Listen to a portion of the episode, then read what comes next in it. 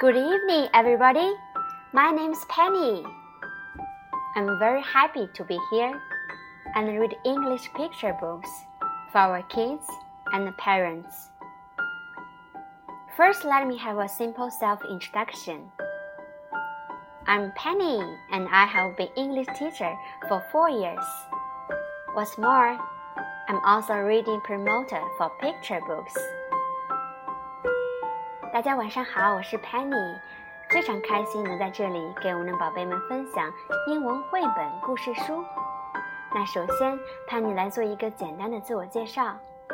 我现在是一名天才宝贝的英文指导师，同时也是绘本阅读推广人，以及英文绘本阅读的带头人。希望通过绘本故事，帮助更多宝贝热爱并且喜欢讲英文。We will spend about 10 minutes to read our story. Let's encourage our kids to learn to speak some English. 那么接下来的时间呢，可以鼓励我们宝贝们认真地听，一起跟着说。Now let's get started. The title of the book is Fox Forgets. Fox Forgets. This is a story about a goose, a fox, and a bear. First, let's have a look at the pictures of them. What is the goose doing? Jig, goose. What's a goose like? Can you try to demo like a goose? Come on, baby. She's tidying up her stuff. The goose says, I have to go, but I will be right back. But, but, uh, but. Be sure to tell Bear, the goose says. Fox says, Hey, Bear, what are you doing? What are you doing? I'm looking for goose, says the bear.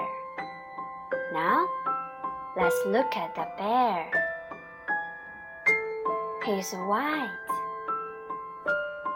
and he's sitting on a very thick book. He's waiting waiting, waiting for goose. Fox says, Let's play. Let's play. Let's play. Let's look for goose. Let's play looking for goose. Look, they are playing with telescope. Telescope. What are they looking for? Goose. Goose. Can they see the goose? Nope. No goosey. Let's play something else. Fox takes out chess. This is chess. Chess. Okay, I will play. Psst.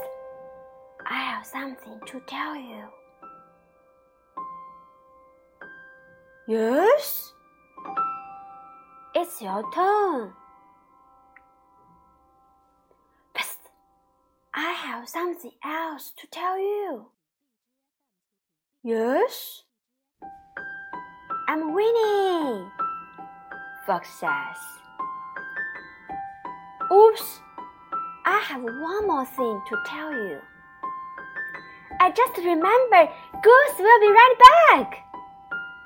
The bear stands up and runs to. See, here comes Goose now.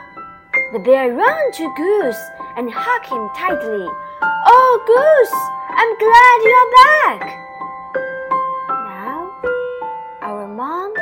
Hug your baby like they do. Hug your baby, please. Psst, me too. Now, the goose, bear, and the fox, they were very, very